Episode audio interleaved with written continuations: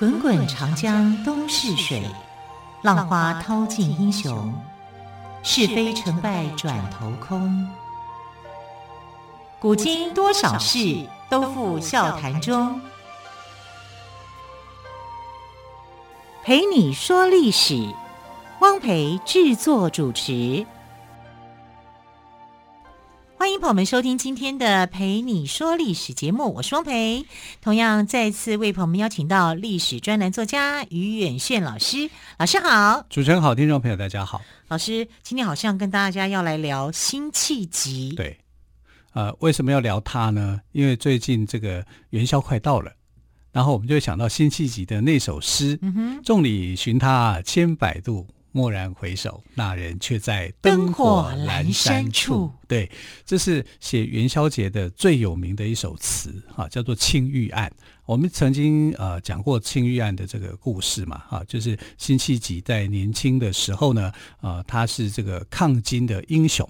他出生是在这个，他不是出出生在南宋哦，他是在。北宋的那个环境里面，也就是说沦陷区啊，金人的沦陷区。然后他从沦陷区里面带着一批爱国志士啊，然后抓了一个叛徒去献给宋高宗。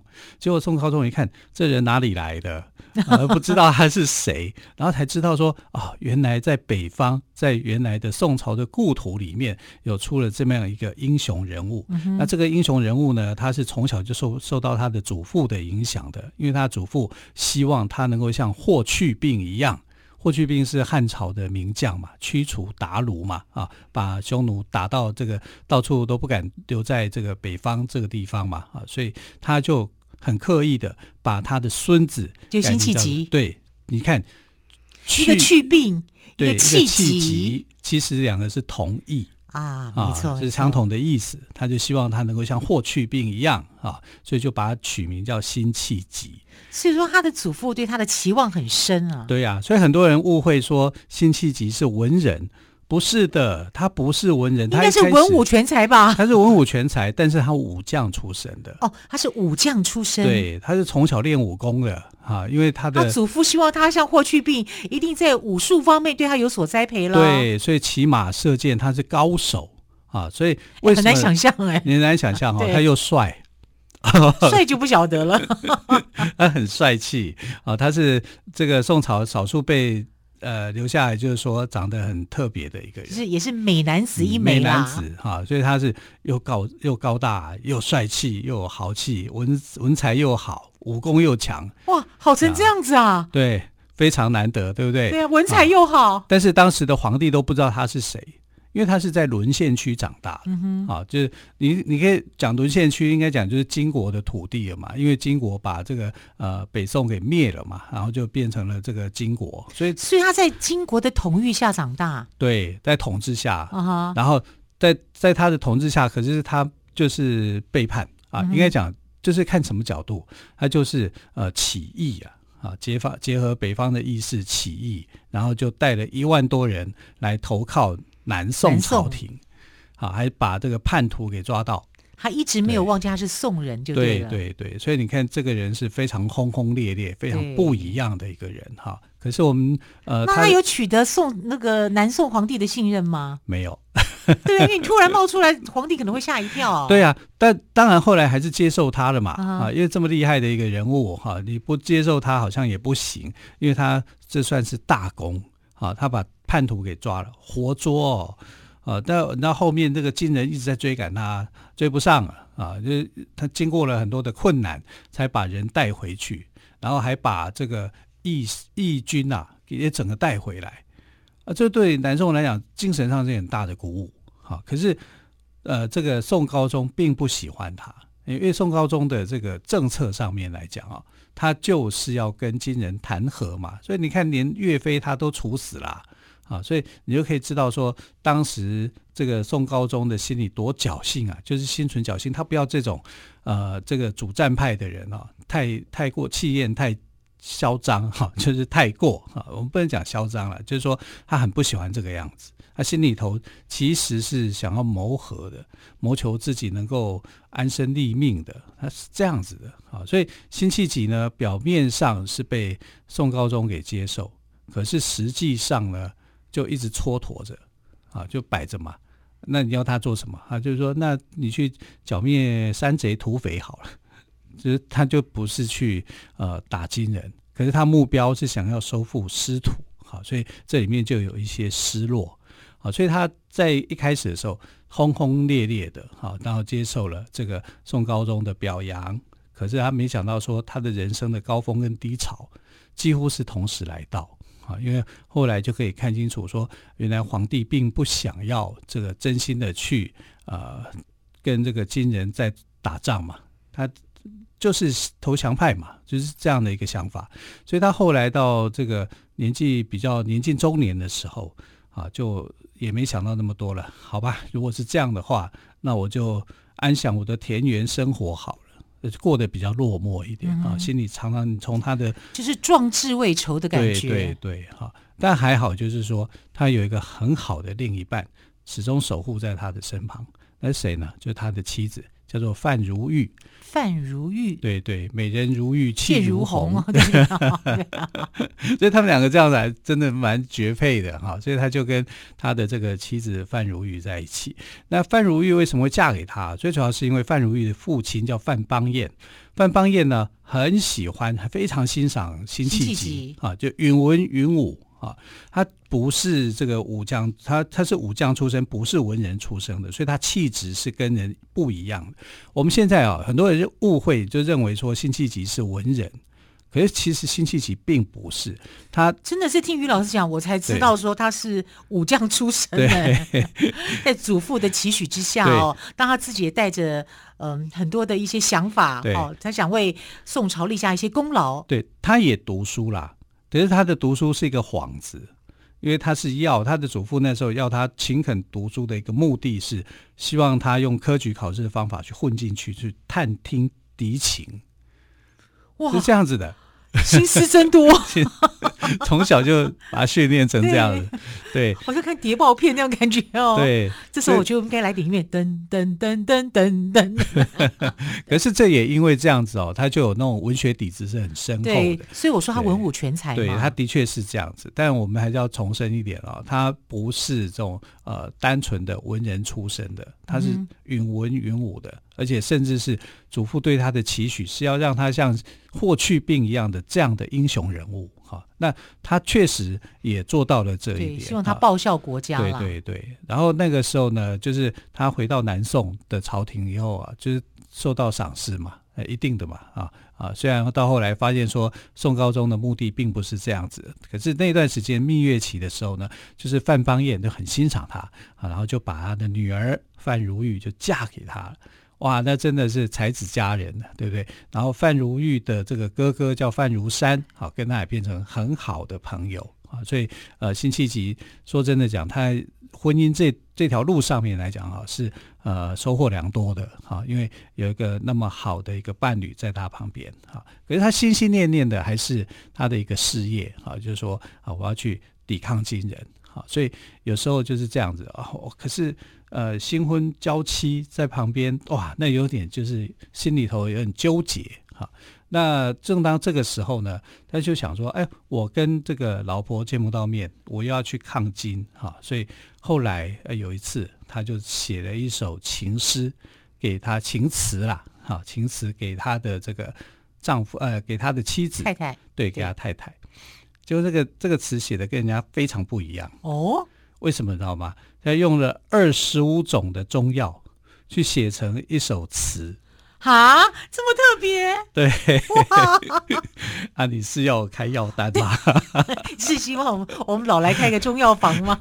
对，这个药帖名称叫做《静夜思》。可是代表有他也有他的才情才写得出来哎。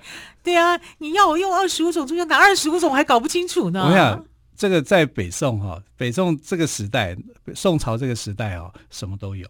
所以你说用药入诗入词，很多人都写过哦，真的、啊。对对对，很多人都写过。那辛弃疾这个特别在哪里呢？因为他写的最好哦啊，就是很多人写的时候就会觉得写的很刻意。对，因为中药名称是都有固定的嘛，固定的嘛，对不对？你不能去改它。对，就写的你会觉得说那你就是在写重要名称而已哈。可是他写这首词的时候，是写了你会读起来觉得好像不像是不像是中药入入在词里面这样，对对对，好像这首词就是应该这样很美的，对，没错。好，到底这首用中药入词的词内容是什么呢？我们先休息一下，再请于远炫老师来告诉我们。好的。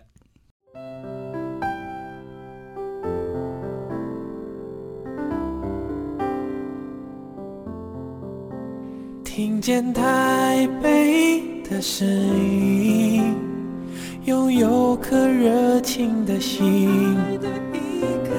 有爱与梦想的电台，台北广播 FM 九三点一。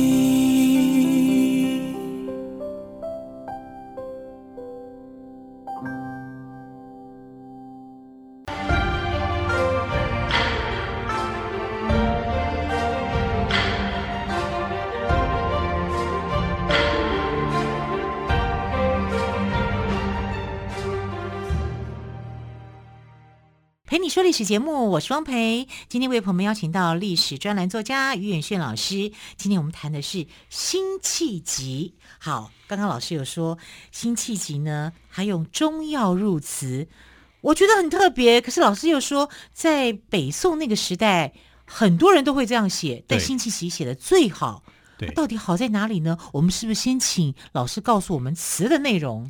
好，这个词的内容啊，它总共是二十五味的中药所组成的。二十五味中药，二十五味中药，云母平开，珍珠连璧，防风吹散沉香，离情郁郁，金缕织硫磺，薄影桂枝交映，从容起，弄水银塘，连翘手，经过半夏，凉透薄荷伤，一钩藤上月，寻常山夜，梦宿沙场。早已青粉黛，独活空房。欲续断弦未得，乌头白，最苦身伤。当归也，茱萸熟，地老菊花黄。哇，所以这里面有二十五味中药都在这里面。对，老师，那可，可以帮我们解析一下哪二十五味？讲完以后，这首诗有谁记得他到底想写些什么啊？他为什么要写这个词给他太太啊？对啊，那就是想念嘛。Uh -huh. 因为他太太那个时候呢是在镇江，啊，就是呃侍奉他的母亲嘛，啊，辛弃疾的母亲。然后他去面圣，也就是跟皇帝见面。哇，两地。但是皇帝在的地方在临安，因为南宋定都在临安，临安就是现在的杭州啊，所以你从杭州到镇江是有一段的一个时间要坐船去，所以他看到这个皇帝以后，赶快跟他结束面见，反正谈的就是这些嘛，赶快去找老婆比较重要，想念老婆了，然后就在搭了一艘船哈，但坐船的期间呢，他就写了这首词。哎，这个词词叫做《静夜思》。如果《静夜思》啊、词叫《静夜思》啊，对对，满庭芳静夜思。那《静夜思》我们就会想到李白那一首。对啊，床前，床前明月光，疑是地上霜。举头望明月，低头思故乡。吃便当。我们小时候都喜欢改乱改词，对啊。对啊，你看多明白啊，对不对？千古名句。那这个讲完以后，我刚刚讲完大概。大家也听不懂，而且又太长了。对，啊，词嘛，词就是比较长，有感情的嘛，哈、嗯，这还可以来念，还可以来唱的啊。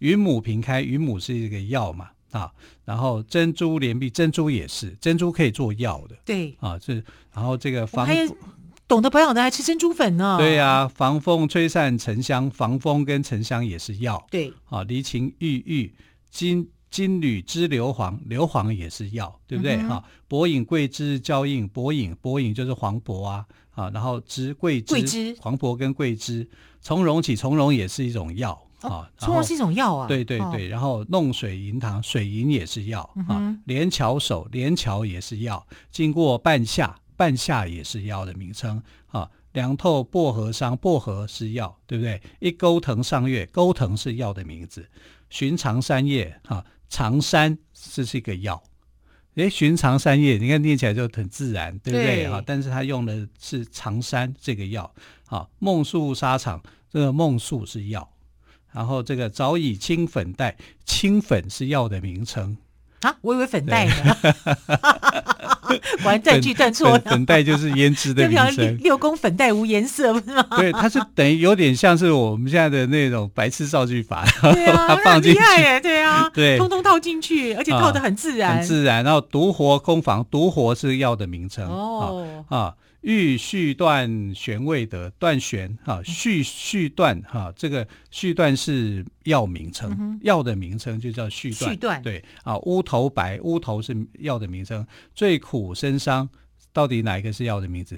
参商啊，苦参啦，啊、苦参啊，参跟商是两颗心的名字。哦，对对对对对对，动如参与商。对，所以最苦参商是苦参啊。哦，苦参，苦参是药的名字。是是是，长知识了。对，茱萸熟啊，茱萸是药的名字。哦，前面还有一个当归也。对，当归也，当归是药，当归我就很熟了。对对对啊，茱萸熟，茱萸是药。对，那熟呢？熟地黄。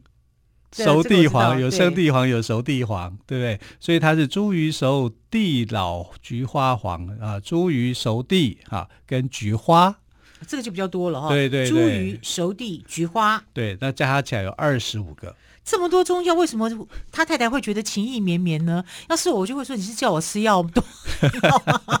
果然我不够浪漫。他太太其实看了以后就觉得在写什么东西啊？解释解释，翻译翻译这样子啊？或许呢，他太太情人眼里出西施，情人手里出好词，呃、所以他就会觉得说：哎呀，我的老公关心我，这是情意绵绵的词，跟我们感觉也许是不一样的。所以我跟你讲哦，就是啊。老公写这么浪漫的词的时候，老婆必须要看得懂才行啊，对啊，不然会讲说。你写这什么东西丢掉，就就浪漫不起来。他要有那种感动跟感受，就对。也就是说，夫妻之间呢，才情要相当，这样你才能够在那种领受他的快乐。而且辛弃疾这个时候年轻嘛，年轻人就有年轻人浪漫的一些想法。可是我看了一堆中药，我都浪漫不起来。要吃药吗？要开中药房。对，然后后来你知道，因为范如玉本身也是才女。啊，所以她看得懂啊，她知道她的丈夫的浪漫的心思，所以她也回给他十六味的中药。她也用中药来写了写词啊？对，他夫妻太太有趣了吧？啊，这这个十六味的中药，他是这样写的：槟榔一去，一粒半夏，岂不当归也？谁使君子寄奴缠绕他之？令故园芍药花无主矣。七阳关天南星，下世忍冬藤。盼来了白纸书，如不尽黄连苦。豆蔻不消心中恨，丁香空结雨中愁。人生三七过，看风吹西河柳。盼将军一母。这里面有藏的十六味的中药。十六味，对，哪十六味呢？槟榔，槟榔对，槟榔就是哈，所以槟榔一去哈，所以槟榔就是指辛弃疾嘛，一粒半夏，半夏是药的名称。其实辛弃疾的词里面有提到半夏，半夏然后起步当归也？当归我知道，当归又知道，我不会说起步。对啊，你 离开已经半半个夏天了，你是不是要回来了？嗯、对不对？你该回来了吧？对，谁使当归这两个字？对，使君子是药的名字。哦，使君子吗？嗯、对对对，哈、uh，huh. 谁使君子？使君子要名称，妓奴缠绕他之，妓奴也是药名。这个妓奴呢是谁？是刘季奴。那刘季奴是这个呃刘裕啊、呃，就是南南北朝南朝的那个刘宋的一个开国者，他的小名叫做季奴，刘季奴。刘季奴本身他也有故事啊，为什么呢？因为他那个时候这个刘裕啊，他是一个大将嘛，然后。到处去打仗啊！打仗的时候经过一个园子里面，而且几个小朋友在那边玩。然后玩的过程里面，他就发现说：“哎，这个小朋友在干嘛？你知道吗？在捣药，像玉兔那样在捣药，嗯、在那做做捣药。”他说：“哎，为什么要捣药呢？因为刘季奴要来了啊！他们要赶快去捣药，因为否则会有人受伤，受伤以后可能会死掉。这样，啊，我就是刘季奴，呃，全部人就吓跑了。吓跑以后呢？”